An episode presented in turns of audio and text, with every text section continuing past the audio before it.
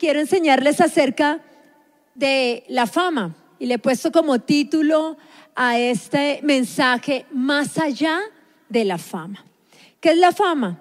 La fama es cuando una persona es reconocida por una cualidad o por un acto eh, o pues que mucha gente eh, le valora, habla de ellos, habla de esa persona y ahí podemos decir que esa persona pues tiene fama o que esa persona es famosa. La fama también tiene que ver con eh, la opinión, el concepto que tenemos de alguien. Entonces dice, mm, esa persona tiene una fama.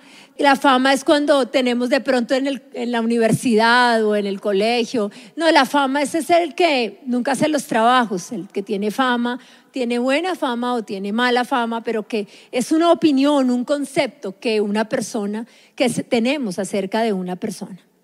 Hoy en día, pues muchos quieren ser famosos y como por las redes sociales y por todo eso es más fácil como tener acceso a esa fama. Antes, cuando alguien era famoso era porque había hecho algo extraordinario, era una persona que se había preparado en el deporte o en el arte y había alcanzado algo impresionante y se había vuelto famoso porque era un artista, un deportista, etcétera.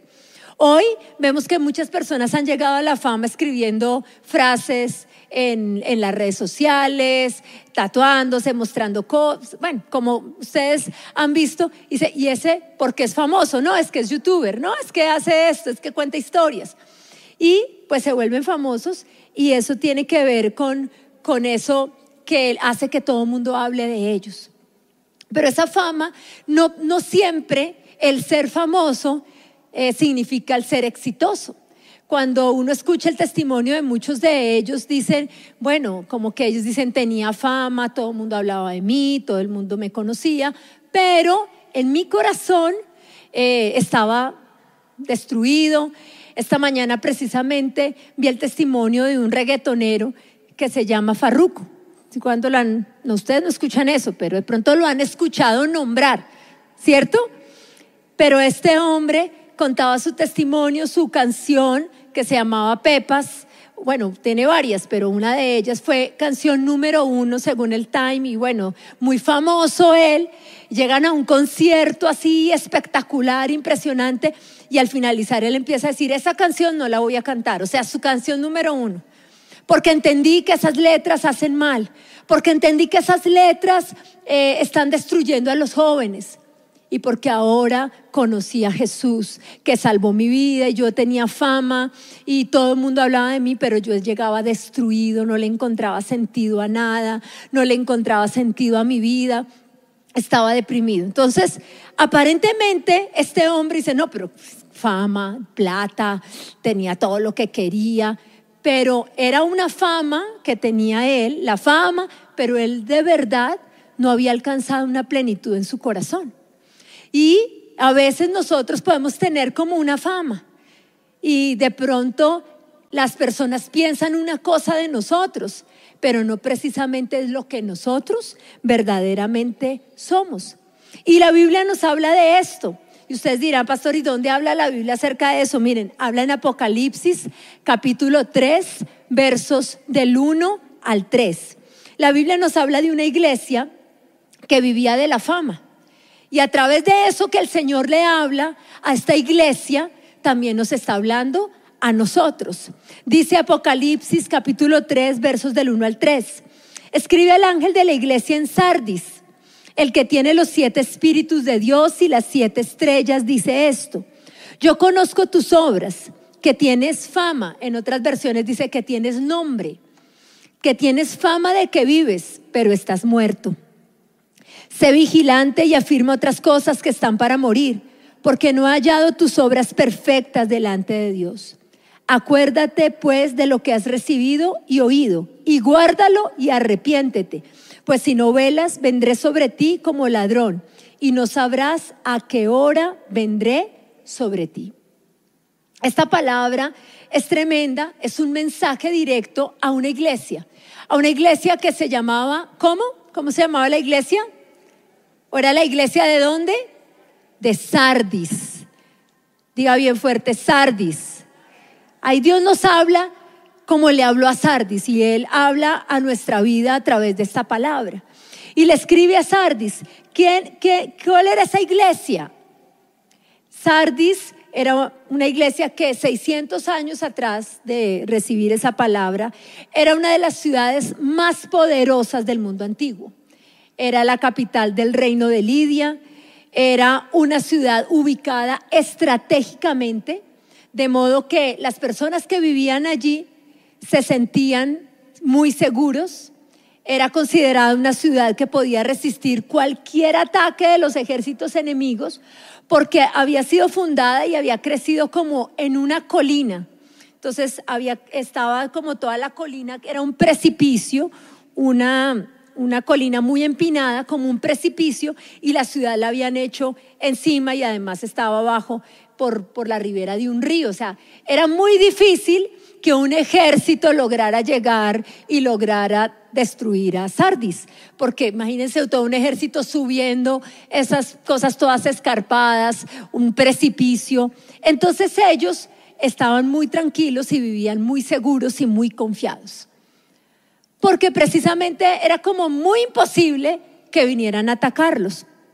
Sardis llegó a ser muy famosa porque ellos también trabajaban mucho el arte, las artesanías, y ellos fueron los primeros que llegaron a acuñar las monedas. Tenían mucho oro y empezaron a acuñar lo que eran las monedas. Entonces era una ciudad con muchísima riqueza. Era una ciudad muy rica, también le rendía eh, culto a Artemisa, que era una diosa, la diosa, una diosa de la naturaleza, y bueno, tenían eh, una cantidad de ídolos. Pero dice la historia que el inicio de la caída de Sardis fue porque ellos, pues como vivían allí muy confiados y los ejércitos les tenían tantas ganas, los enemigos decían, tenemos que conquistar Sardis, allá hay mucho oro, allá hay mucha plata, allá es tremendo, eh, el rey era reconocido como el rey más rico de, de todo ese tiempo. Entonces dicen que Ciro, uno de sus enemigos, el rey de Persia, llegó y dijo, pónganse a mirar a ver cómo vamos a destruir, cómo podemos tomar eh, Sardis. Y además de eso había un lugar por donde ellos tenían acceso, pero era una muralla, un muro que ellos habían construido muy tremendo. Ellos se pusieron a mirar con dedicación y un día uno de los soldados de Sardis se, asomó y se le cayó el casco y se le cae y ellos se quedan mirando y se dan cuenta que ellos salen como por un lugar y recogen el casco y lo vuelven a subir. Entonces dijeron, ah, ya sabemos por dónde es que se puede entrar a Sardis. Y así lo hicieron en una sola noche. Vinieron todos los enemigos sin dar más aviso. Llegaron todos, se subieron por donde habían visto que el hombre había bajado a recoger el casco y los asaltaron, le robaron y empezó a declinar Sardis. Y ellos pues no tenían mucha vigilancia porque ellos confiaban mucho en que lo que tenían era suficiente para ser protegidos. Y en una misma noche los persas los conquistaron. Ahora, ustedes dirán, bueno, pero ¿qué tiene que ver Sardis con nosotros? Miremos qué le habla el Señor a la iglesia que quedaba en Sardis. Dice en el verso 1, lo pueden abrir ahí en Apocalipsis capítulo 3 y lo pueden ir leyendo conmigo. Dice, escribí al ángel de la iglesia en Sardis, el que tiene los espíritus de Dios y las siete estrellas, dice eso. Cuando el Señor le va a hablar a Sardis, le dice, bueno, yo les voy a hablar como quien tiene el espíritu de Dios, los siete espíritus y las siete estrellas. Y allí se está refiriendo como el Dios que está por encima de todo, el Espíritu que todo lo conoce, que todo lo ve, el que ha puesto estrellas que tiene que ver con los líderes, con las autoridades, con los pastores, con los que estaban al frente. Y dice, aquí este es un trabajo porque Dios no puede ser burlado. Los siete espíritus es como, como que lo abarca todo, que lo sabe todo, que lo conoce todo. Dice, este es el que hoy te está hablando a ti. Y hoy, queridos jóvenes, el Espíritu Santo es el que te está hablando a ti y ha puesto líderes y pastores para hablar a tu corazón. Y este es un tiempo donde el Señor dice, yo, el que todo lo sé, el que tengo todo el control, yo conozco a estos jóvenes. Y es lo, lo siguiente que le dice a Sardis, yo conozco tus obras, que tienes fama de que vives, pero estás muerto. ¿Qué tenían los de Sardis? Fama. ¿Fama de qué? De estar vivos, pero estaban muertos. Y es fácil vivir de la fama. Pero el Señor les dice, yo conozco tu fama. Sardes había construido una fama, o sea, ellos eran lo máximo, pero el Señor les dice, pero yo los conozco. Yo conozco que de la, antigua Sardis súper poderosa solo quedan las ruinas. Que eso que un día fue algo espectacular, ahora es, está destruido. Quedaban las ruinas de lo que un día había sido una iglesia poderosa en Sardis. Y a veces nosotros no somos conscientes de que Dios todo lo conoce. Y hoy que te dice el Señor, yo conozco tus obras. Ay, yo pensé que nadie lo sabía. Yo con mis papás tengo fama de ser súper juicioso. Nadie sabe. Y eso pasa mucho. A veces cuando ya la persona se convierte, llega a la iglesia y dice, ay, y le cuenta a la mamá, no, mami, sí, perdóneme, porque yo fumaba, yo tomaba, yo hacía esto, yo me robaba. Y la mamá, ay, mi amor, ¿cómo así? Yo pensaba que tú eras perfecto. Yo te veía con esa cara tan linda. Y de pronto a veces tenemos fama.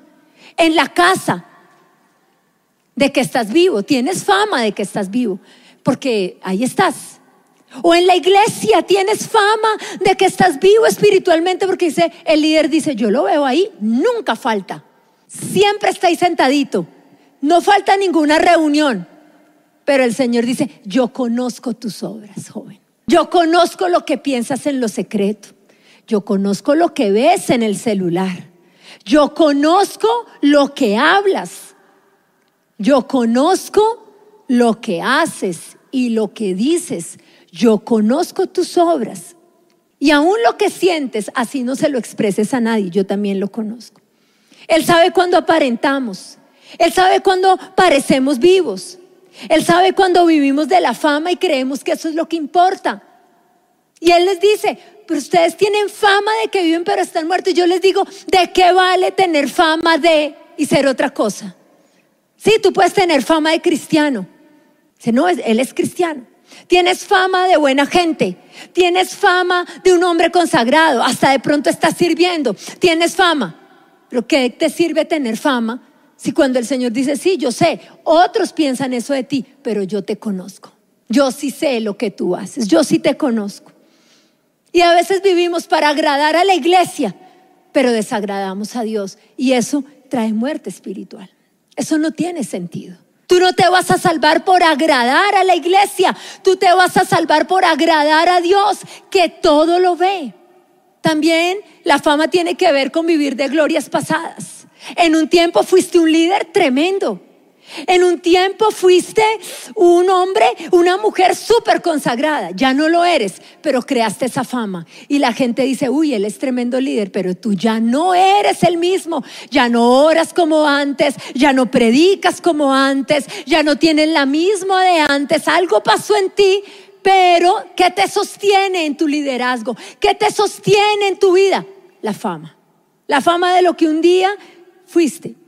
Pensaban que como Dios los había usado, lo seguiría haciendo. Pero hoy como Sansón, no se habían dado cuenta que ya habían perdido la presencia del Señor. Ahora, cuando uno ve la iglesia de Sardis, no parecía muerta. O sea, no era una iglesia con las ruinas, sin pastor, sin alabanza, sin, sin actividades. No, era una iglesia que seguía haciendo alabanza, un cristiano que sigue cantando, hace célula, va a las actividades. O sea, no parecía muerto, pero estaba muerto. Tampoco eran luz para otros, porque cuando tú estás muerto por dentro, pues tú ni peleas con el mundo, ni confrontas el pecado, te acostumbras, te vuelves, te acomodas, eres inofensivo para el mundo, eres indiferente. Pero ¿qué más le dice el Señor a la iglesia de Sardis? Le dice, porque yo, porque no he hallado tus obras perfectas delante de Dios. Eso es lo otro que le dice más adelante. Hay dos cosas que le dice. Uno, tienes fama de que vives pero estás muerto. Y lo segundo que le dice es, no he hallado tus obras perfectas. Y eso tiene que ver con que sus obras eran como a medias. Siempre se quedaban a la mitad. Eran bonitas de apariencia, pero carecían de contenido. Y él puede decir, pero Señor, yo vengo a la iglesia.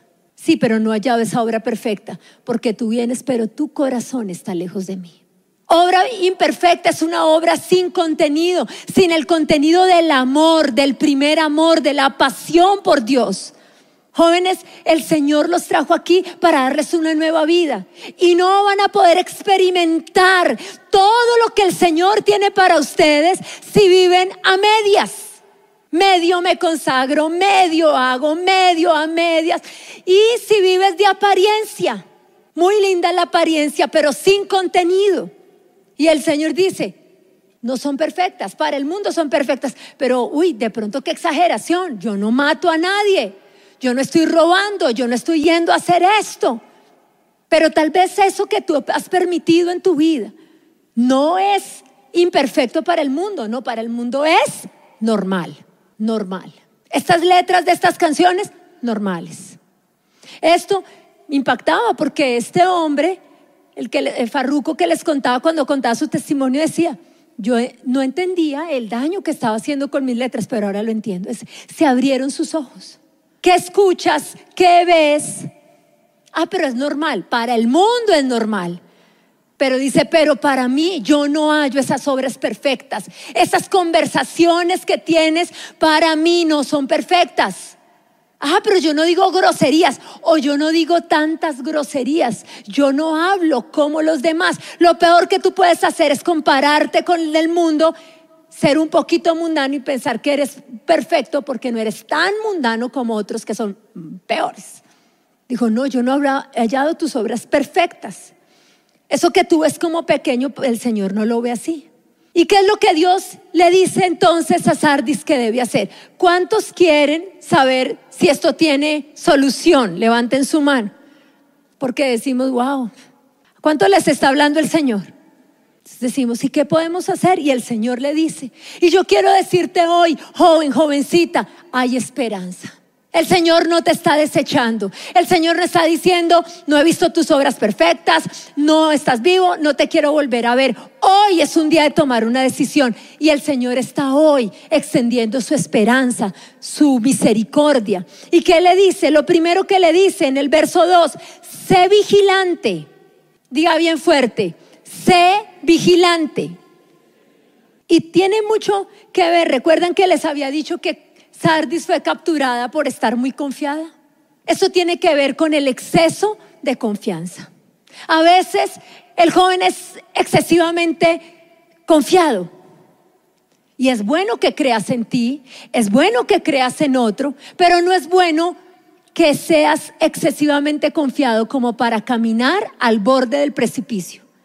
Si tú andas por un precipicio, si yo ando por acá, pues yo prefiero no caminar por acá. Bien porque me puedo caer de la tarima. No, eso yo no me caigo, tranquilo. Mira que de pronto te caes. No, eso yo no me caigo. Y de pronto me caigo. Yo prefiero caminar por acá y decir, estoy tranquilo, lejitos. Muchos prefieren caminar en el borde. Yo no, yo, yo permito esto, pero yo no voy más allá. Eso no me va a pasar nada. Yo juego con el pecado, pero eso no me va a pasar nada. Nunca nadie se va a dar cuenta. Yo permití esto, de pronto pruebo un poquito el trago, el esto, pero no es que yo me vaya a ir a emborrachar. Tú no sabes a dónde el enemigo te puede llevar. Ah, yo quiero ver esto, pero pues yo tampoco es que me vaya a poner a ser esclavo de la pornografía. Tú no sabes. No juegues con tu salvación, no camines al borde del abismo, no seas confiado. ¿Qué te dice el Señor? Sé vigilante.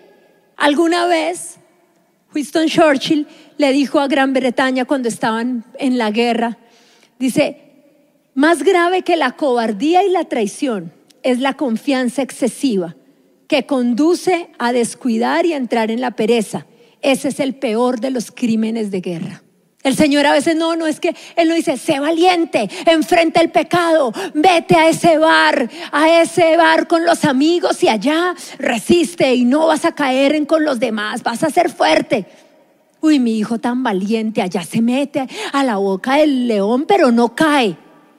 No, Él le dice al joven, huyan de las pasiones juveniles. Aquí el duro, el valiente, el fuerte es el que no tiene exceso de confianza en sí mismo, sino que tiene temor de Dios y huye. ¿Qué hace?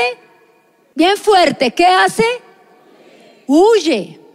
Yo en, algún tiempo de, de mi vida, y lo he contado, predicaba en la cárcel, en la picota, con una de mis discípulas, yo tenía como 19, 20 años, iba a predicar a la picota, teníamos una célula y, y allá había muchos jóvenes que a mí me partía el corazón verlos. Jóvenes ya condenados por asesinato. Y uno de ellos cuando me contaba el testimonio me decía, yo fui de la iglesia, me aparté, pensé que me, me, me fui con una novia, pensé que en la iglesia eran muy exagerados, Después esta novia me presentó a sus amigos, los amigos resultaron consumiendo, después estos me presentaron a los que vendían, después yo resulté trabajando con ellos y un día fuimos a hacer un atraco y eh, yo tenía el arma y me asusté y salió un tipo y lo maté. Y a mí me daba tanto dolor, porque él pensaba, esto es una bobada, esto es una bobada, esto es una bobada, pero caminó al borde del abismo y se cayó. Además que le dice, el Señor, ¿qué más le dice a la iglesia de Sardis? Le dice, afirma las otras cosas que están para morir. Miren qué lindo, le dice, mira, pero a pesar de todo todavía hay cosas en ti. hay una llama viva, hay una llama, por eso estás aquí, joven, porque hay algo vivo en ti. Y le dice, eso que está en ti no lo dejes morir. Esa llamita debe ser protegida porque si no, se apaga, avívala. Hay esperanza para ti, hay cosas, no las dejes morir. Busca ayuda, busca ayuda. Avivas la llama, vuelve a la oración, vuelve a la palabra, pon la música para orar, para adorar. Ve a tu célula, pide consejo. Dice, esto que todavía tengo no lo voy a dejar morir. Y después le dice, acuérdate de lo que has recibido y oído guárdalo y arrepiéntete. Acuérdate. Primero, joven, acuérdate de lo que Cristo hizo por ti. Acuérdate de su obra en la cruz y no la pisotees. No la tengas en poco, no la pises. Pero también le dice, acuérdate de lo que has recibido y de lo que has oído. ¿Cuántos aquí han recibido salvación y perdón? Hoy el Señor le dice a cada uno, jovencita, joven, acuérdate. Acuérdate que el Señor murió en la cruz. Acuérdate que Él entregó todo. Acuérdate. Pon en una balanza el mundo, las cosas del mundo, el pecado, pero acuérdate de lo que ya recibiste, que Él te perdonó, que Él te limpió, que Él te ama. Hoy, acuérdate.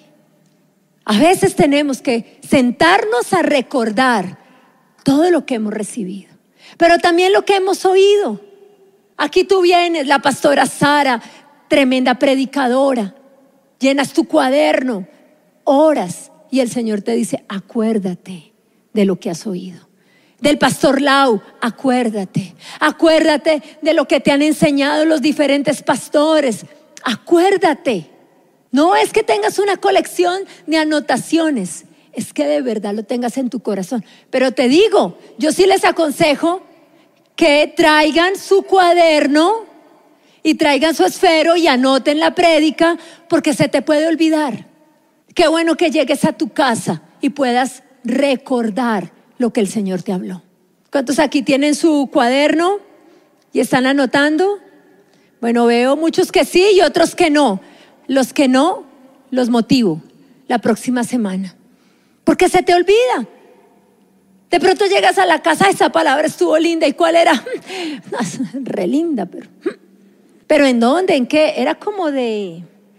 De, de, de las de sardinas, algo así, de sardinas, de. pero súper, que pero no, anótalo y estudialo, acuérdate. Y por último, le, ah, no, y le dice además, y guárdalo. Queridos hermanos, guarden lo que Dios les ha dado. Es un tesoro. La obra de la cruz es un tesoro, guárdala. Él te perdonó, guárdalo, atesóralo. Él te llamó, guarda tu llamado. Guarda tu fe, guarda tu corazón, guarda tu inocencia, guarda tu cuerpo, guarda tus ojos. Guárdate. Y si no lo guardaste, arrepiéntete. Y hoy vamos a orar, vas a ponerte de pie. Ya no quiero la fama. Porque cuando tienes fama, más allá de la fama, se llama este mensaje. Porque la fama es algo ahí. El Señor te dice, sí, tu mamá cree que tú eres lo máximo. Esa es la fama, pero yo sé lo que tú eres. Tus discípulos, porque aquí hay muchos líderes, te ven, ay, mi líder es lo máximo. Y el Señor dice, hmm, tienes fama de ser un buen líder pero tal vez lo fuiste, ¿lo eres ahora? ¿Cómo está tu oración? ¿Cómo está tu consagración? ¿Cómo está tu pasión por Dios? Yo no quiero que otros piensen que soy lo máximo cuando Dios sepa que no lo soy. Y la última es una advertencia. Pues si no velas, vendré sobre ti como ladrón y no sabrás a qué hora vendré sobre ti. Dice, si no eres vigilante, si no te pones pilas, si no te sacude hoy este mensaje, si no dices, sí, Señor, perdona, me estoy jugando. Dice, vendré como un ladrón, de repente. De repente. Yo tuve un sueño así, donde veía como un ladrón se robaba uno de los hijos de una de mis doce. Y yo no entendía este sueño, pero hoy cuando leí esto lo entendí. Como que de repente tú lo pierdes todo. De repente viene vergüenza. De repente empiezas a perder y dices, pero ¿por qué? ¿Por qué me pasó esto? ¿Por qué se me pierde todo? ¿Por qué estoy en aflicción? ¿Estoy en vergüenza? ¿Por qué? Dice, porque el Señor te está quebrando para llamarte al arrepentimiento.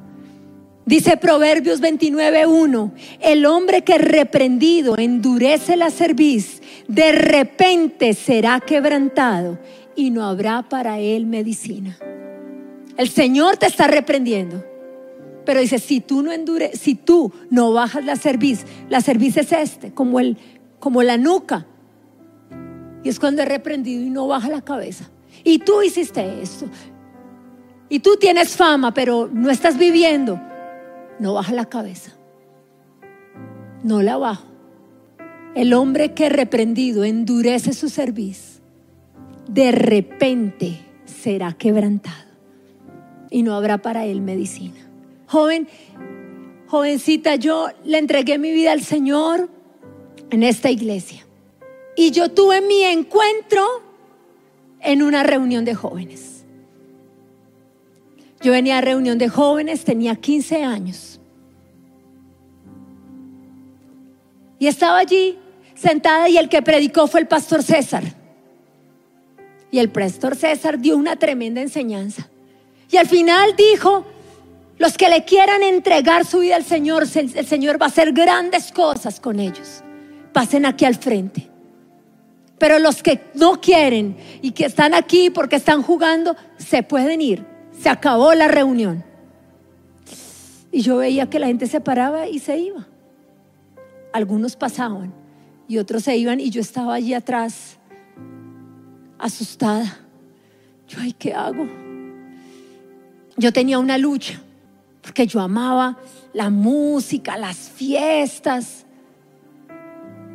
Y yo sabía que salir era como tomar una decisión afuera o estar acá.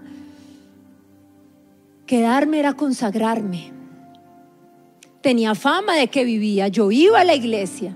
Mi mamá me mandaba jóvenes y yo llegaba a jóvenes. Pero estaba muerta. Y ahí sentada tenía una lucha, y Señor, y empecé a pensar, bueno, ¿qué me ofrece el mundo?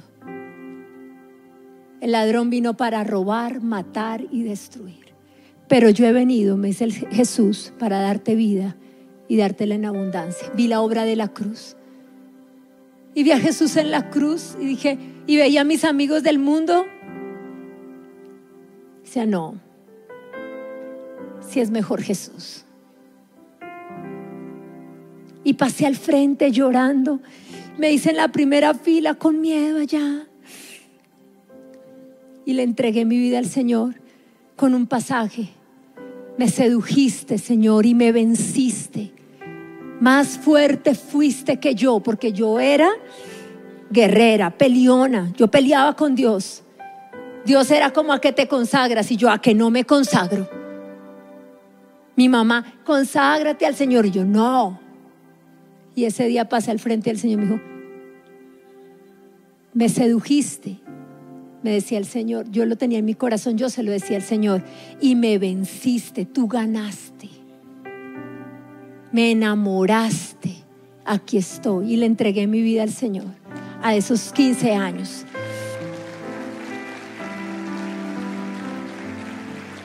Allí pasó el pastor César, oró. Cuando oró por mí, me dijo, tú vas a ir a las naciones, yo te voy a usar, yo voy a restaurar tu vida. Yo venía de un hogar de padres divorciados, con la autoestima por el piso, con un carácter horrible, la oveja negra de la familia. Y el Señor me dijo, yo te voy a usar, yo te voy a dar un hogar, tú vas a ir a las naciones. Y yo, ¿cómo será que voy a ir a las naciones? Pero bueno, amén. Y lloré y ese día allí de rodillas le entregué mi vida al Señor. Y el Señor no falla. Sé vigilante. A una, una llama en ti, no la dejes apagar. Hoy, que tu vida sea completamente abierta delante de Él. Levanta tus manos y entrégale tu corazón al Señor. Tu vida él conoce tus obras. Dice, yo conozco tus obras. Yo conozco todo.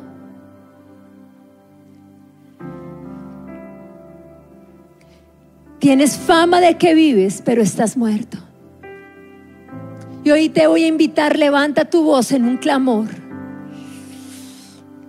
Y levanta tu voz, levanta tu voz y pídele perdón al Señor. Dile, yo no quiero vivir de la fama, de lo que la gente cree que yo soy.